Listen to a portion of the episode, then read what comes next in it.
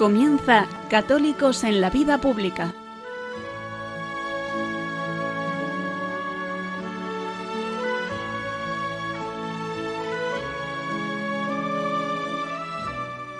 Un espacio dirigido en Radio María por Luis Zayas.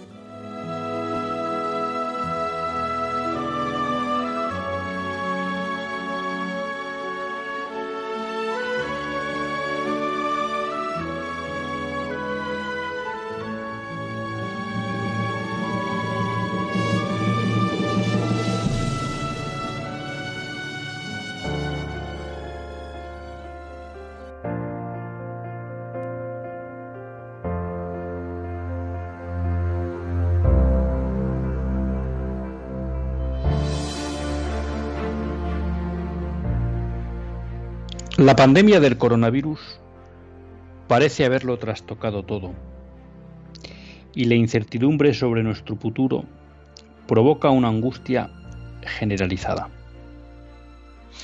Con esta reflexión comienza Jorge Soleil su artículo para la revista Cristiandad, revista que si no conocen pues les recomiendo a todos y de Jorge Soleil pues no les hablo mucho porque ha estado en el programa y yo creo que es conocido de todos ustedes. Pero me parecía muy interesante esta reflexión que hacía en su artículo y que comparto. Cuando uno está en conversaciones, en charlas con amigos, familiares, pues ve que hay una angustia. Y es verdad que la angustia puede tener una base natural en el sentido de ver que viene un futuro complicado. Aunque necesariamente el hecho de saber que lo que viene es complicado, no tiene por qué llevarnos a la desesperación. Si estamos seguros de en quién hemos puesto nuestra confianza. Porque en su propio en, su artículo, Jorge Solay de alguna manera lo que nos dice es que esta angustia lo que refleja es que nuestra civilización está en crisis. Mejor dicho, que los hombres del tiempo actual nos hemos dado cuenta por fin de que nuestra sociedad está en crisis. ¿Y por qué está en crisis nuestra sociedad? Continúa Jorge Soleil.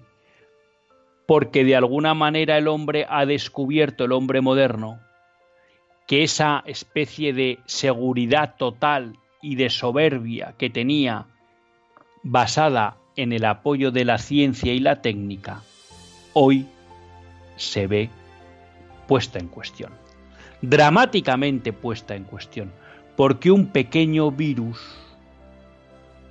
ha humillado a esa ciencia todopoderosa en la que el soberbio hombre moderno había puesto toda su confianza. Recuerda en su artículo, Jorge, una frase de Bernanos. Una civilización se caracteriza por el tipo de hombre para el que está hecha. Y Jorge contesta, ¿para quién está hecha esta sociedad? Está hecha para un hombre pretendidamente autoemancipado, que pugna por arrancar de sí los últimos residuos de trascendencia. En un gesto de revelación, de rebelión total contra su creador. Un hombre que ya cree que no está ni sometido a la naturaleza que cree capaz de configurarla a su antojo. Un hombre que se cree a un paso de someter incluso la muerte y dejar atrás la mortalidad asociada a su humanidad. Este hombre, dice Jorge, ha quedado a merced de un virus originado en un remoto mercado del interior de China. Con lo cual, la gran promesa del mundo moderno, la gran promesa sobre la que se construye el hombre moderno, de que la ciencia y la técnica le permitirán hacer aquello que deseen e incluso superar la muerte y esa irreal ilusión del transhumanismo, se encuentra hoy humillado por un virus y ni siquiera ese hombre, esa ciencia y esa técnica son capaces de proteger la vida del hombre moderno. Esa vida humana, esa vida terrena, importante, sí, pero la que, a la que el hombre ha considerado como bien supremo y absoluto. Y ese hombre moderno hoy se encuentra angustiado. Y aquí Jorge nos vuelve a traer a Bernanos. El hombre moderno es un angustiado. La angustia ha ocupado el lugar de la fe. Como el hombre moderno no cimenta su confianza en un pilar seguro, sino que lo ha cimentado en la ciencia y en la técnica que se han demostrado incapaces de abordar esta crisis, se angustia y vive angustiado. Y nosotros hoy en Pascua, como recordaba el padre Javier en su sermón hoy, lo que tenemos que decir es que no, que nuestro pilar no es la ciencia y la técnica, que nosotros no vivimos angustiados, que nosotros vivimos conscientes de los retos y dificultades que vamos a tener que afrontar fruto de esta crisis sanitaria, económica y social, pero vivimos esperanzados, vivimos mirando al futuro, porque hemos puesto nuestra confianza en el que hoy llamamos, por la liturgia, el buen pastor, en ese Cristo resucitado que nos ofrece la vida eterna. Y por eso volvemos a una idea que hemos hablado en estos programas anteriores. Somos los católicos hoy los que podemos liberar de la angustia al hombre moderno.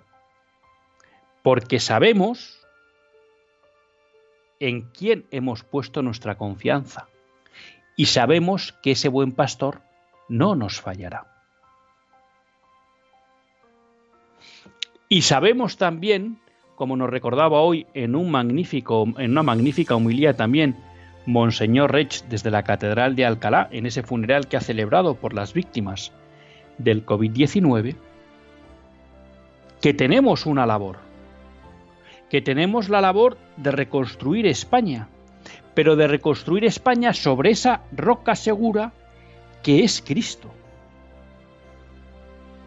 Monseñor Rech nos da esperanza, como no se puede esperar menos de un obispo católico. Sobre la roca que es Cristo se puede poner en pie a España. Para ello es necesario reconstruir nuestra casa desde la verdadera libertad que se enriquece con los bienes fundamentales de la persona. El respeto de la dignidad de toda vida humana desde su concepción a la muerte natural la libertad para la educación integral de la persona sin ningún tipo de reduccionismo antropológico. Recuperar la centralidad de la persona en el mundo del trabajo y la actividad humana. Favorecer el deber y el derecho al trabajo. El reconocimiento de la familia como sujeto social y sociedad soberana. Procurar el cuidado de los débiles, vulnerables y empobrecidos. Del mismo modo hay que promover el respeto exquisito de la libertad religiosa y de culto cuidando esmeradamente los derechos y deberes de la conciencia moral, el ejercicio de la caridad política y la búsqueda del bien común. En definitiva, dice Monseñor Rech, se trata de recuperar los grandes principios y criterios de la moral social o la llamada doctrina social de la Iglesia. Esta es la grandeza del hombre de fe.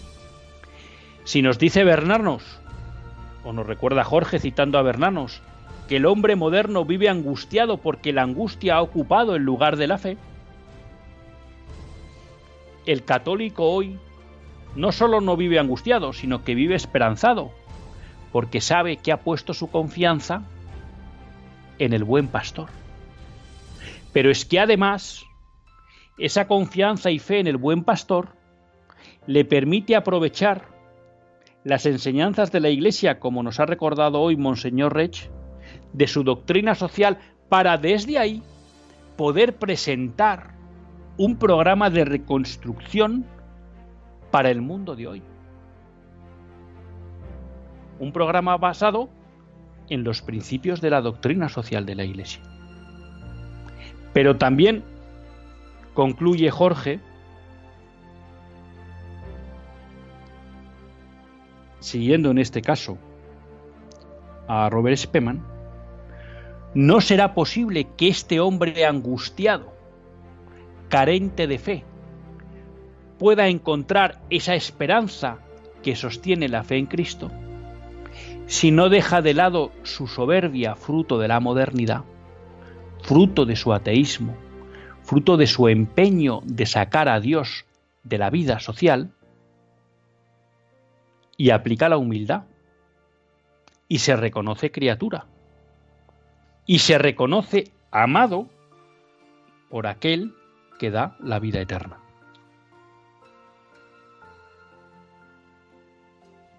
Tenemos que llevar a la sociedad la fe en Cristo resucitado. Tenemos que ayudar a nuestra sociedad, haciéndolo primeros nosotros, a practicar la humildad y a sabernos criaturas de un Dios todopoderoso que nos ama inmensamente. Para después, desde esa roca firme que es Cristo, reconstruir la España cristiana que es a lo que nos invita Monseñor Rech en su familia.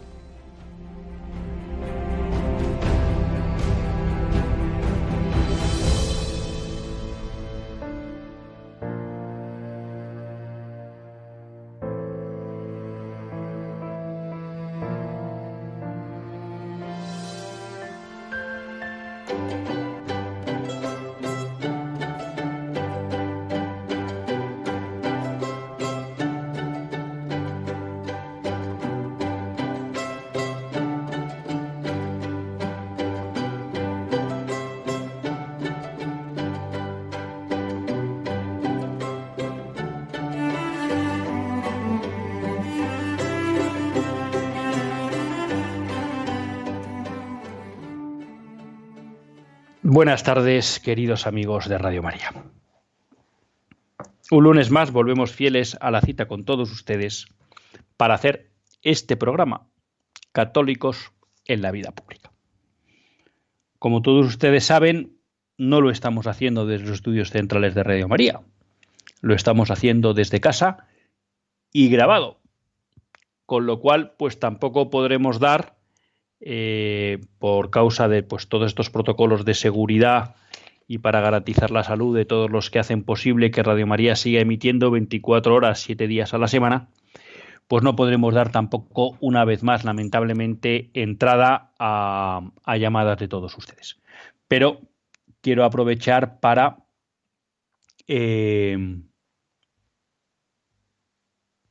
recordarles que siempre nos podemos comunicar a través del correo del programa católicos en la vida pública arroba radiomaria.es, ¿no? Y que desde ahí, bueno, pues nos pueden hacer llegar sus inquietudes, opiniones o cuestiones que quieran, que quieran tratar, ¿no? Y bueno, pues estamos hoy un lunes más, un lunes de Pascua en este caso, para hacer pues el programa Católicos en la vida pública. Programa que, como todos ustedes saben, quiere ser una reflexión pausada sobre la actualidad nacional e internacional. Una reflexión que hacemos siempre desde la óptica del magisterio de la Iglesia y su doctrina social. Desde esa Iglesia, pues que, como decimos siempre, es madre y maestra. Y un lunes más tiene la suerte de compartir con todos ustedes esta hora de radio Luis Tallas, quien tiene pues la, gracia de, poder dirigir este programa. Y sin más preámbulos, pues vamos allá con el programa, porque una vez más, pues son muchas las cuestiones que me gustaría compartir con todos ustedes. No les oculto, pues que también tengo ganas y creo que será pues también mejor para todos ustedes el poder recuperar el formato de, de tertulia, ¿no? Pero bueno, las cuestiones técnicas ahora son complicadas y pues no queda otro que ustedes me sufran un cierto monólogo durante esta hora que trataremos de hacerlo lo más ameno posible. Y la verdad que analizando qué cuestiones tocar, pues hoy quizá el frontispicio de lo que podía ser el programa era por un lado este editorial basado en ese artículo de Jorge Soleil para la revista Cristiandad en la que nos habla, siguiendo a Bernanos, de un hombre angustiado porque la angustia ha ocupado el lugar de la fe, que yo creo que es una disección perfecta de lo que es el hombre moderno, y también una explicación brillante de lo que da la fe al hombre, que es fundamentalmente la fe en Cristo resucitado, claro, que es básicamente el ser capaz de superar la angustia y el de vivir esperanzado, aunque sea consciente de que vienen dificultades. ¿no? Y aquí, ya saben ustedes, no me puedo resistir a, volver a citar pues eh, a la señorita Prim, ¿no? Ese libro de de de la señorita Prim, que es cabecera de, este, de este programa, ¿no? Y que, bueno, pues que tan maravillosamente escribió y que todos ustedes la, han conocido en este, en este programa, porque hemos hablado del, del libro aquí, que es nuestra querida amiga Natalia San Martín. Y hay una frase que me encantó leyendo ese libro cuando la señorita Prim, la protagonista del libro, explica cómo no es importante si los vigilantes, los vigías, son optimistas o pesimistas, sino si están despiertos o dormidos. Claro, porque a veces podemos caer en la tentación de pensar que la fe que nos hace vivir esperanzados, nos hace vivir inconscientes de la realidad en la que estamos. Y nada más lejos de la realidad. ¿Eh? La Iglesia siempre nos recuerda cómo, a pesar de tener la esperanza en la vida eterna fundada en Cristo resucitado, el hombre católico, el hombre de fe, se tiene que implicar con la realidad en la que vive. No vive solo mirando al cielo, sino vive mirando al cielo con los pies en la tierra. Y en segundo lugar, esa esperanza o esa capacidad de afrontar el futuro con esperanza no quiere decir que sea un inconsciente que no sabe lo que le viene encima. Lo que pasa que la fe lo que hace es impedir que la angustia y el miedo le paralicen y ser capaz de sobreponerse a eso. Y también de saber que no depende de él, aunque tenga que aportar su grano de arena, el vencer o no los retos que vienen en el futuro. Digamos que ese sería como uno de los elementos que hoy quería destacar en el programa. ¿no? Y el segundo elemento o frontispicio eh, era una frase que se recoge, que he visto en, Infocatólica, en relación con lo que parece que va a ser una nueva biografía de Benedicto XVI que ha realizado Peter Sewell. Peter Sewell ha publicado varios libros de conversaciones con Benedicto XVI y parece que está haciendo una, una biografía. ¿no? Y en, el, en la página web Infocatólica se recoge una frase de Benedicto XVI en la que Benedicto XVI de alguna manera relaciona la imposición del aborto y el matrimonio entre personas del mismo sexo con el poder espiritual del anticristo. La noticia recoge entrecomilladas. Hace 100 años todo el mundo habría considerado absurdo hablar de un matrimonio homosexual. Hoy en día se está excomulgando de la sociedad a quien se opone a ello. Lo mismo se aplica al aborto y a la creación de seres humanos en el laboratorio.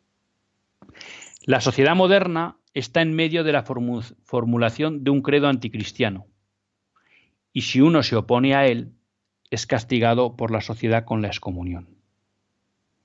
El miedo a este poder espiritual del anticristo es entonces más que natural, y realmente necesita la ayuda de las oraciones de toda una diócesis y de la Iglesia Universal para resistirlo. Bueno, lo que nos plantea la noticia, recogiendo los textos de Benedicto XVI, es que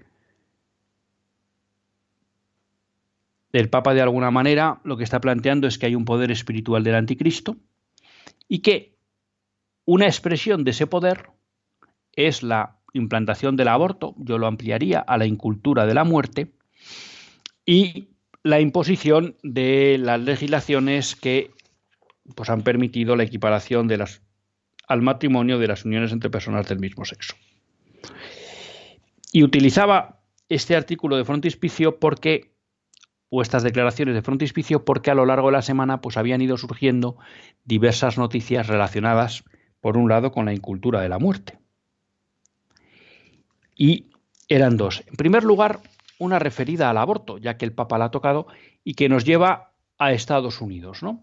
donde una serie de activistas han sido arrestados por ofrecer rosas a madres en una clínica abortista. ¿no?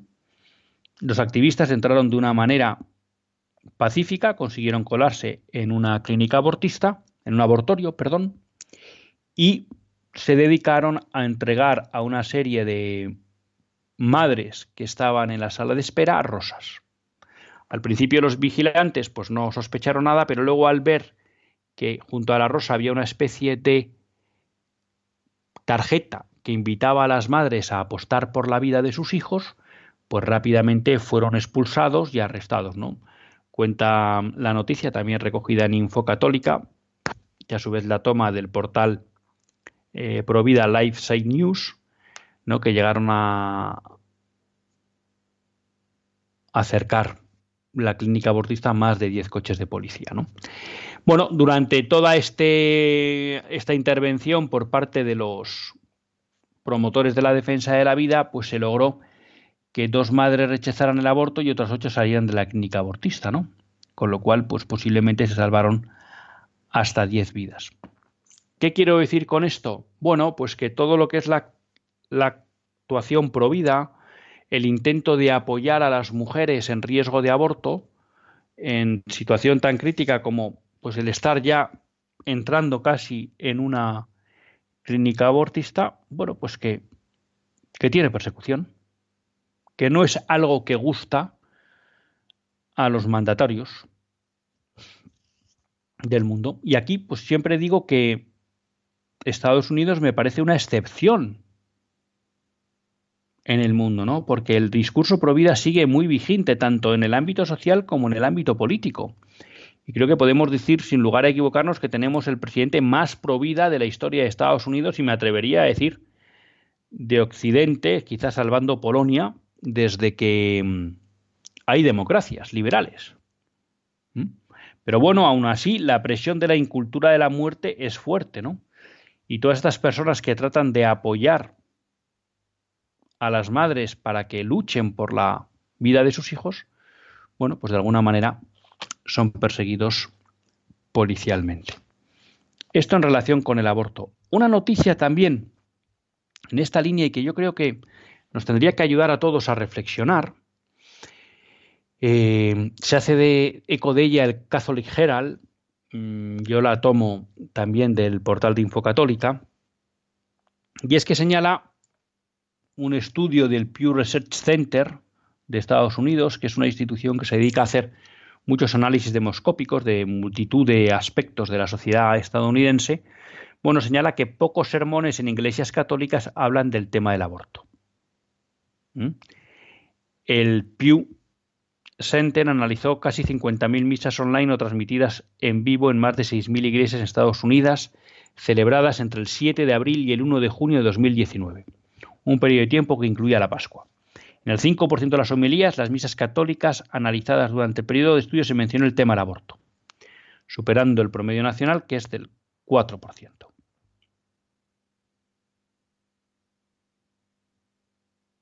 Bueno, otros cristianos fueron agrupados en protestantes principales, protestantes evangélicos y protestantes negros. El 19% de los sermones en las congregaciones de estos grupos cristianos se mencionó el tema del aborto.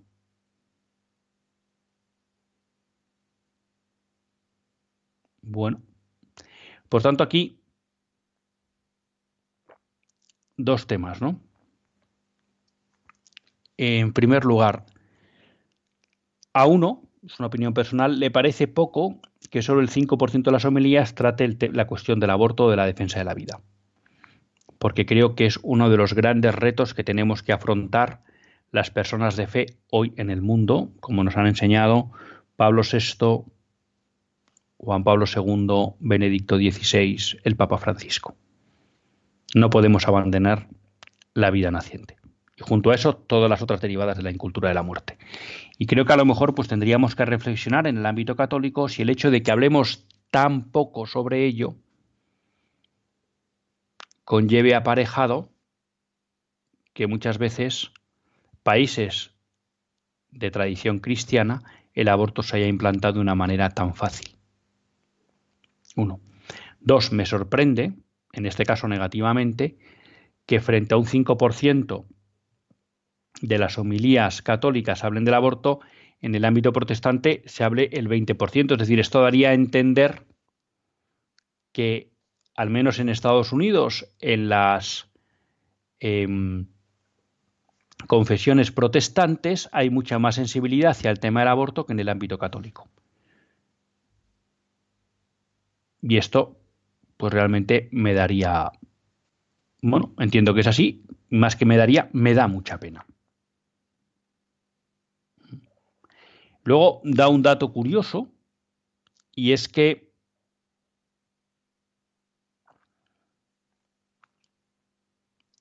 parece ser que se habla más de la defensa de la vida o del aborto en misas con menos de 200 fieles que con aquellas que son más concurridas. Que no sé qué explicación demoscópica o social le podremos dar a este dato, ¿no?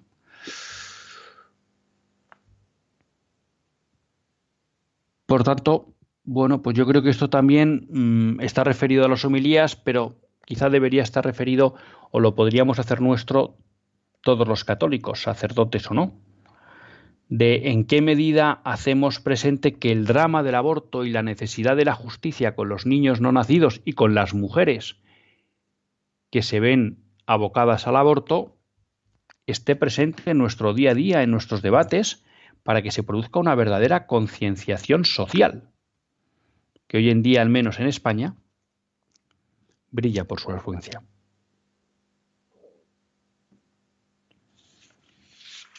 Es curioso también, porque hay veces que parece que la providencia hace pues que todas las cosas eh, encajen o se unan, ¿no? Jorge Soleil, en su artículo, vuelve a citar a, Bernanos, ¿no? y dice, en relación con el, con el, coronavirus, ¿no? Una humillación en toda regla para una civilización esclava de una lógica de hierro que afirma que no hay límites, que se hará inexorablemente todo aquello que sea factible, fácticamente posible hacer y que en consecuencia normaliza prácticas como la eugenesia o la eutanasia. ¿no? Anuncia ya Bernanos hace más de medio siglo que la forma óptima de la modernidad para tratar a los débiles y tarados desde el punto de vista, ya abro comillas para Bernanos, débiles y tarados desde el punto de vista general, el suprimirlos pura y simplemente es lo más económico. Por lo tarde, tarde o temprano serán suprimidos por la técnica. Claro, aquí asusta que hace más de 50 años Bernanos fuera capaz de ver cómo esta sociedad moderna que endiosa la ciencia, la iba a utilizar como instrumento para deshacerse de los más débiles. Hemos visto ahora el caso del aborto y de cómo muchos abortorios están protegidos, ¿no? A nivel legal para poder desarrollar e incluso se impide la actividad de los grupos pro vida. Claro, pero estamos viendo ahora cómo, en el caso de España, nos quieren implantar la eutanasia. ¿Y qué vemos cuando vamos a la eutanasia? Pues también una noticia que creo que merece la pena que todos ustedes conozcan para que sepamos de qué estamos hablando cuando hablamos de la eutanasia, ¿no? Y es una reciente eh, sentencia del Supremo de Holanda.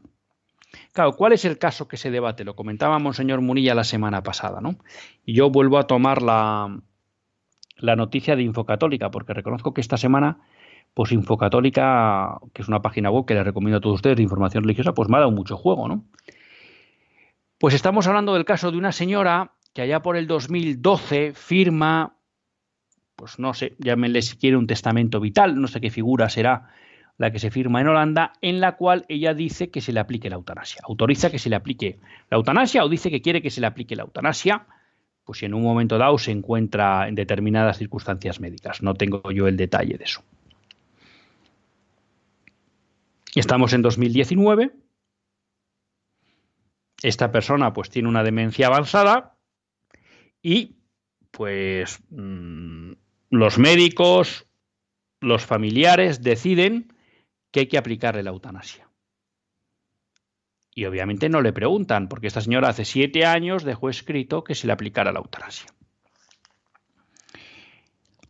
Parece ser, bueno, pues que a esta persona le sedan para luego poderle aplicar la eutanasia.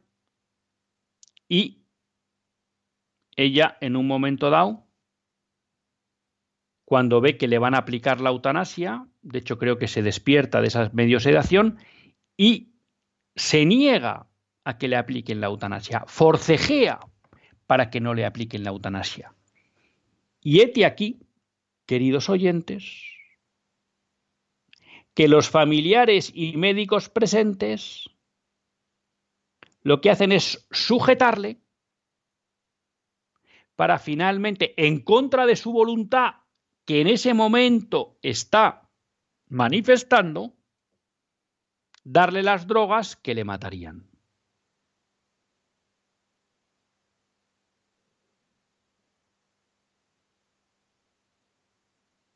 Sí, queridos amigos. Esto es, entre otras muchas cosas, una de las consecuencias de legalizar la eutanasia. Claro, esta situación va a juicio. ¿Y qué se creen ustedes que dice el Supremo de Holanda? Y esa Holanda que ha pedido a los mayores de 70 años que si cogen el coronavirus no se molesten en ir al hospital. Bueno, pues el Supremo de Holanda dice que si esta señora en el 2012 ya había afirmado que le aplicaran la eutanasia. Y como ahora, en el 19, tenía cierta demencia, pues que a quien corresponde decidir si se le aplica su voluntad de 2012, no es a ella, sino al médico. Y lo que le duele a uno es que los familiares atendieran la petición de los médicos de sujetarla para poderle dar las drogas que le matarían. Por tanto, de nuevo, este caso lo que nos muestra es cómo, al final, esa bandera de la libertad, de la muerte digna que enarbolan los promotores de la eutanasia, de esa bandera al final solo queda, como suele decir Monseñor Munilla, el palo. Porque aquí lo que se ha hecho es matar a una persona en contra de su voluntad. Voluntad expresadamente expresada de forma clara porque ella se dio cuenta de que le iban a matar y no quería y forcejeó. Y se le aplicaron contra su voluntad. Por tanto, ¿qué quieren que les diga? Cuando uno ve estas noticias que preocupan o que molestan a las personas que quieren apoyar a las mujeres embarazadas en riesgo de aborto, cuando uno ve como un tribunal supremo sentencia en contra de la voluntad de una persona por vivir y reconoce el derecho a otros terceros a poderla matar, aplicándole la eutanasia en contra de su voluntad, pues uno entiende las palabras de Benedicto XVI. Entiende que estemos, pues como dice él, en un tiempo en que el poder espiritual del anticristo está muy presente está muy presente. Y quizá eso nos debería llamar a la reflexión de si sobre estos temas hablamos mucho y claro y los explicamos. Que estoy de acuerdo. Muchas veces a través de la razón no somos, no somos capaces de convencer a otros. Y rezamos como nos pide el Papa. Pero que hagamos que estos temas estén presentes y que de alguna manera muevan la vida de los católicos, ¿no? Que tenemos que estar en primera línea en defensa de esa cultura de la vida que tanto propagaba San Juan Pablo II. Porque además ahí no acaba el abandono de los más desfavorecidos, ¿no? Lo tocábamos la semana pasada y yo quiero volverlo a tocar porque realmente me llegan me llegan al corazón pues los sufrimientos de muchos padres, ¿no? Que están viendo cómo este gobierno va a eliminar la educación especial. Sí, no se dice exactamente eliminaremos los colegios de educación especial, pero se han puesto los instrumentos para que estos colegios acaben desapareciendo. Y da vértigo escuchar a estos padres con niños con discapacidad que necesitan recursos especiales para poder educar e integrar a sus hijos, ver, sí, la angustia que están sufriendo ante un gobierno y una sociedad que les da la espalda. Porque ellos son los primeros que quieren que sus hijos se integren en la sociedad. Pero ellos, como padres de sus hijos, son los primeros que saben que para la integración, la mejor integración de sus hijos en la sociedad, exige muchas veces el poder tener una educación especial en centros educativos especiales donde puedan atender las necesidades especiales de sus hijos. Y la sociedad y los políticos, en aras de una falsa concepción igualitaria e integradora, les van a quitar su libertad. Y de nuevo, los que más sufrirán son los más desfavorecidos, que por un lado son los chicos con discapacidad, y dentro de los chicos con discapacidad, las familias que menos recursos tengan.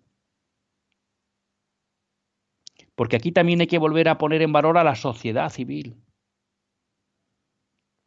en que todas esas familias o muchas familias con chicos con discapacidad, con niños con discapacidad, han sido capaces a través de asociaciones y de fundaciones de levantar instituciones con su propio esfuerzo, instituciones educativas que atienden y que son ejemplo en muchos lugares del mundo para cómo educar y ayudar a la integración de estos niños con discapacidad. Esas asociaciones, esas fundaciones, esa sociedad civil que ha dado un paso adelante para atender a los más necesitados, a los más desfavorecidos y para dar oportunidades a todas las familias, ven hoy cómo los políticos y los poderes públicos les vuelven la espalda. Y están amenazando con destruir todo eso que han construido ellos con tanto sudor, esfuerzo personal y esfuerzo económico. Y creo que tenemos que apoyar a esta plataforma de integración sí, educación especial también.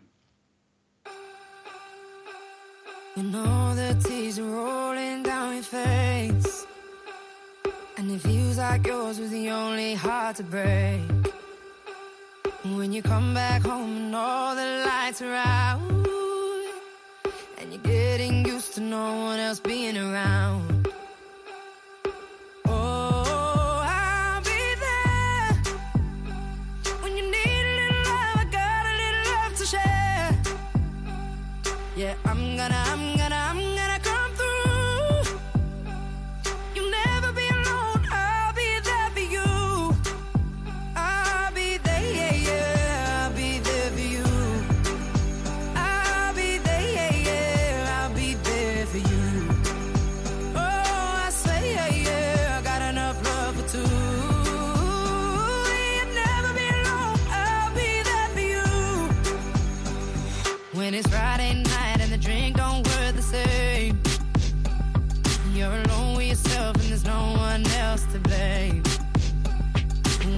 Can't feel the rhythm of your heart, and you see your spirit fading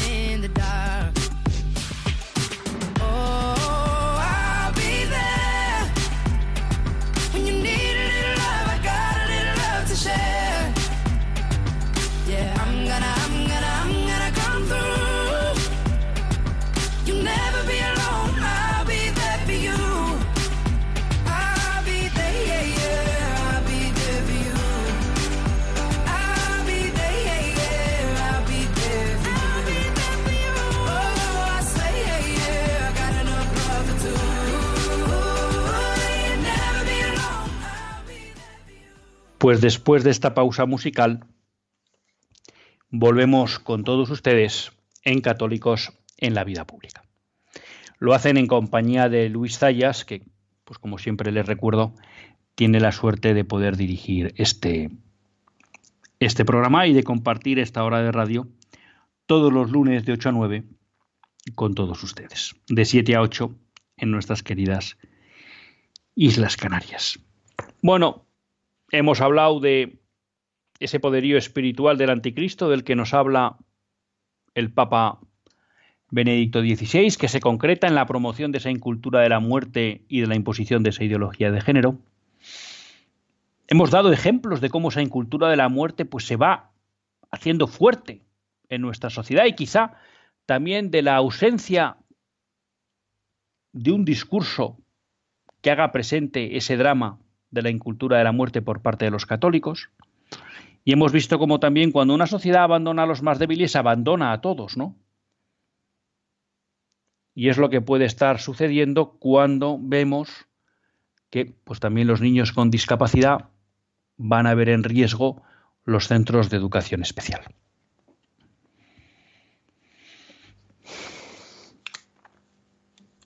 Decíamos pues que estas palabras de Benedicto XVI en esa biografía que parece que está preparando Peter Sigual eran un poco el frontispicio de, nuestro programa. ¿no? Otra cuestión eh, quería tratar yo, compartir yo con todos ustedes. ¿no? Me encantaba, lo decía en el editorial, esa llamada que hacía Monseñor Rech a la reconstrucción de España sobre la roca que es Cristo. ¿no? Yo creo que pues no puede haber proyecto más bonito, más motivante para un católico, ¿no? Y en esa línea de la, vamos a llamar la reconstrucción que viene, de ese eufemismo en el que yo creo que no tenemos que entrar, pero de esa construcción, de esa nueva normalidad pero no me gusta ese, ese lenguaje que utiliza el gobierno, bueno, pues yo creo que hay un aspecto concreto que tenemos que ver ahora de esa vuelta a la normalidad y es cómo recupera no, no digo bien, no digo no no digo bien cómo recupera, ¿no? sino cómo es tratada la libertad religiosa. Y sobre eso, pues hay varias cuestiones que creo que me pueden servir para enmarcar esto que quiero comentar, ¿no? Ustedes saben todos que en el, en el decreto que puso en práctica o inició el estado de alarma, el artículo 11 permitía que los templos estuvieran abiertos y simplemente limitaba a un tercio el aforo en los mismos. Y no se puso ninguna limitación a eh, ninguna actividad litúrgica. Bien. Luego, posteriormente, cada obispo en cada diócesis, pues acorde a la situación y a la mejor manera que le entendía de apoyar la lucha contra la contra la, la pandemia, contra la crisis sanitaria del COVID-19, pues a partir de ahí tomó las decisiones que consideró adecuadas en su diócesis sobre la apertura de templos y la celebración de, de sacramentos. Bien, ahora estamos en el momento en que parece que el gobierno debe dar un paso. Eh, debe dar un paso en la medida que como va a ir como legislando qué actividades se van a poder desarrollando y cómo, bueno, pues parecería que aquí el gobierno también puede empezar a decir qué actividades en el ámbito del culto se pueden hacer y que no, ¿no? Y aquí hay un riesgo claro de que se produzca una intromisión en la libertad religiosa. Ha sido muy llamativo el ejemplo de Italia, donde el gobierno ha permitido la apertura de un montón de actividades, pero de momento ha impedido legalmente que se celebren Eucaristías, creo que es hasta primeros de junio, lo cual ha motivado una protesta dura por parte de los obispos, porque están viendo cómo el gobierno quiere restringir la libertad de culto y la libertad religiosa y el derecho de los fieles a los sacramentos. Bueno, entonces creo que desde esa perspectiva en España tenemos que estar atentos a que las administraciones no intenten aprovechar que el Pisuerga pasa por Valladolid. Porque somos conscientes de que durante el estado de alarma que vivimos ha habido abusos. Porque cuando el artículo 11 permitía que los templos estuvieran abiertos, y por tanto se entiende que si están abiertos es que se puede ir, pues hemos visto cómo la policía entraba en templos, cerraba, o incluso la policía multaba a personas que se acercaban a un templo o a recibir un sacramento, como pudiera ser la confesión. Bueno, pues aquí tenemos una primera sentencia de un juzgado de La Coruña, el juzgado de lo penal número uno, que ha absuelto este jueves a un vecino de Carballo que fue sorprendido por agentes el 12 de abril en las inmediaciones de una iglesia alegando que esta práctica no está expresamente prohibida. Es decir, lo que viene a decir el, el juzgado de La Coruña es que la libertad religiosa es un derecho fundamental y que, por tanto, si no está expresamente restringido su ejercicio, como no lo está por el decreto que establece el estado de alarma, cabe su ejercicio y por tanto se puede ir libremente a un centro de culto y eso no puede ser motivo para una multa. En su sentencia, tal y como recoge también Infocatólica esta vez, bueno, pues parece ser que el juzgado reconoce que la redacción del artículo 7 puede dar duda sobre qué derechos se pueden ejercitar, aunque el artículo 11 permita que los templos estén abiertos. Pero, como bien dice, como se trata de derechos fundamentales y no se ha prohibido expresamente ese ejercicio de acudir a un lugar de culto, hay que entender que lo no expresamente prohibido está permitido. Con lo cual es una buena noticia porque ya empezamos a ver algún tribunal, en este caso uno, que pone pie en pared a los abusos que determinadas autoridades, pues no sé si policiales o políticas, y actuando las policiales, acatando órdenes de las políticas, pues se han tomado en relación con la libertad de la libertad de culto. Una alarma nos sonaba también y como se publicó el lunes, pues no, no pudimos eh, tratarla en el programa semana pasada, es cuando la Junta de Andalucía propone al gobierno que en el plan de desconfinamiento se permita que se celebren misas, pero que no se dé la comunión. Claro. Aquí pues ya nos, nos sorprendía la cuestión, ¿no? Porque bueno, no tenemos nada contra el gobierno de la Junta de Andalucía, es más, creemos que pensamos, por lo que se ha ido diciendo, y lo, que son los datos ¿no? de, infectados y de contagiados en Andalucía, pues que se ha hecho una buena labor. Pero nos sorprendía que el gobierno de Andalucía se entrometiera en algo que corresponde propiamente a la Iglesia, que es decidir si o no se celebran sacramentos y cómo. ¿Quién es la Junta de Andalucía para decir si pueden darse la comunión o no en las iglesias. Por tanto, con esto que quiero decir, bueno, que uno ve que puede haber riesgos para la normalización de el culto público en las fases de desconfinamiento. Puede haber dificultades por parte de las autoridades civiles. Y creo que ahí los católicos tenemos que intentar estar con nuestros obispos. Y si hubiera, Dios quiera que no, pero por ejemplo a mí esta aportación que hacían al gobierno desde la Junta de Andalucía me parece que es una intromisión inaceptable en el derecho de la Iglesia a ejercer su, su libertad de culto y a propagar el Evangelio, bueno, pues pueden dar pie a que esta intromisión se concrete. Y por tanto creo que nuestros obispos se sienten que tener apoyados, se tienen que sentir apoyados por sus fieles ante intromisiones injustas por parte de la autoridad religiosa, de la autoridad civil, perdón, en el ámbito religioso. Y aquí pues quería aprovechar para contestar a Enrique Costa que me escribe un un mail que agradezco, ¿no? También quiero agradecer eh, su, a, Amalia su, su cariñoso mail en relación con el editorial del día 20. Bueno, pues Enrique me dice que bueno, que él entiende que pues que yo pude entrar en una contradicción en el programa del día 20, no lo he podido repasar entero, con lo cual pues no no le puedo confirmar si lo hice o no en relación porque yo me quejé de la intromisión de la policía en templos cristianos, pero que luego por otro lado alababa la labor de la policía eh, mm, multando a aquellos que trasgreden el arresto domiciliario. Yo creo que son dos cosas distintas. Cuando critico la actuación de la policía por entrometerse en templos, es porque lo hacen de una manera ilegal. Y por tanto me parece una actuación ilegal de la policía que es criticable y denunciable. Porque como bien dice ese juez de La Coruña, el juez de lo penal, si un derecho fundamental no está expresamente restringido, no cabe restringirlo. Y por tanto ahí la policía, bien cumpliendo órdenes o bien por desconocimiento, ha actuado mal cuando impide la celebración de misas con fieles o demás. A partir de aquí, a la policía le corresponde que las leyes se cumplan.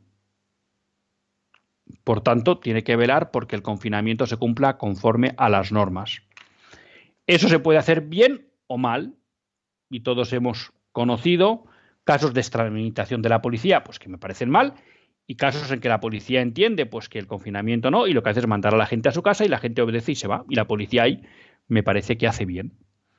No creo que es entrar en contradicción criticar cuando la policía se extralimita de lo que son sus funciones a cuando las cumple correctamente y a la policía le corresponde velar porque el confinamiento declarado por el gobierno se cumpla. Otra cosa es que se extralimite a veces también, ya no solo en la cuestión de los lugares de culto, sino porque también tome medidas. Pues el otro día me comentaban una persona que tiene que salir con su hijo porque eh, pues su mujer está con un tratamiento de cáncer y bueno, pues además en la familia, eh, por tanto era difícil que varios niños se quedaran todos juntos con la madre mientras el padre acudía a hacer, acudía a hacer la compra, ¿no? Y entonces para, pues de alguna manera, eh, que en casa hubiera menos lío, pues se llevó a algunos niños y entonces le multaron con 600 euros la policía porque si hubiera llevado a los niños, cuando el estado de alarma no lo permite. Primero que eso es discutible, pero segundo me parece una extralimitación, ¿no? Porque parece que había una razón fundada para lo que se hacía. Bueno, pues la policía también en de alguna manera cuidar que se cumpla el estado de alarma, pues también se puede extralimitar. En cualquier caso, Enrique, yo trataré de revisar el programa a ver si efectivamente, como usted dice, que puede ser, pues cae en esa, en esa incoherencia, pero si no, aquí lo trato de, de explicar. Claro, en esta línea de estar con nuestros obispos, y que yo creo que es importante que se sientan apoyados si las circunstancias llevan a que tengan que hacer valer los derechos de la Iglesia ante las autoridades civiles. Esperemos que esto en España no se da, pero repito, se ha dado ya en Italia. Y el, el antecedente de Andalucía, pues da pie a que al menos tenemos que estar alerta. Bueno, pues en esa idea de que pues creo que los obispos tienen que contar con nosotros, también me parece que quería volver a recordar lo que comenté con todos ustedes la semana pasada, y es que la Iglesia necesita nuestra ayuda.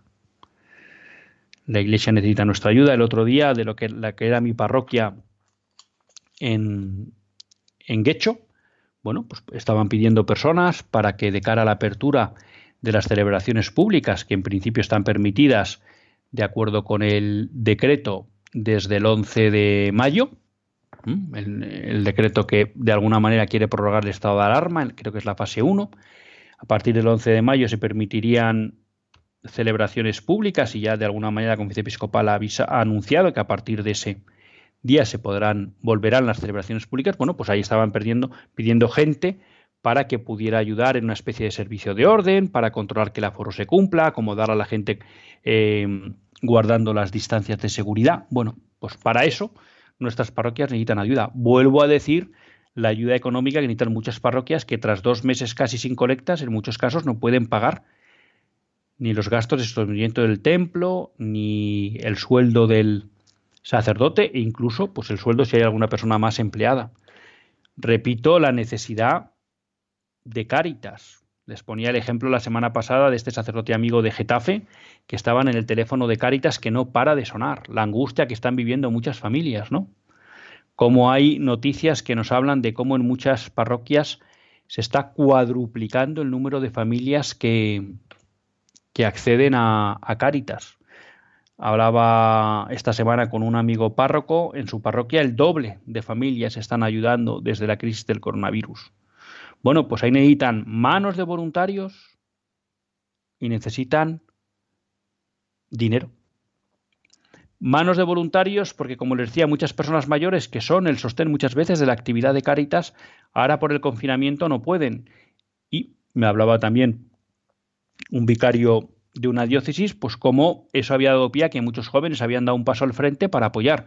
Pues en estos momentos de confinamiento, que no tenían que ir a clase y tal, pues para dar parte de su tiempo de confinamiento a Cáritas. Tenemos que estar activos en este apoyo a la Iglesia.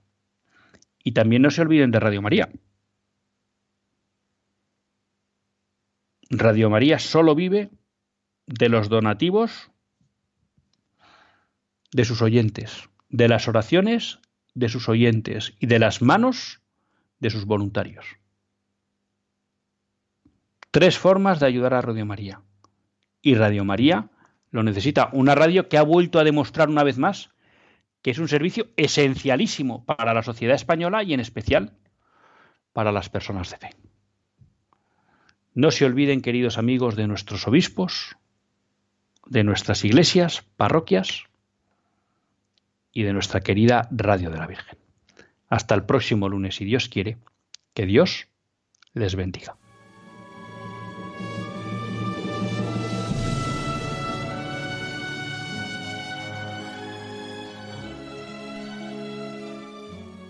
Así concluye Católicos en la Vida Pública, un programa que dirige Luis Zayas.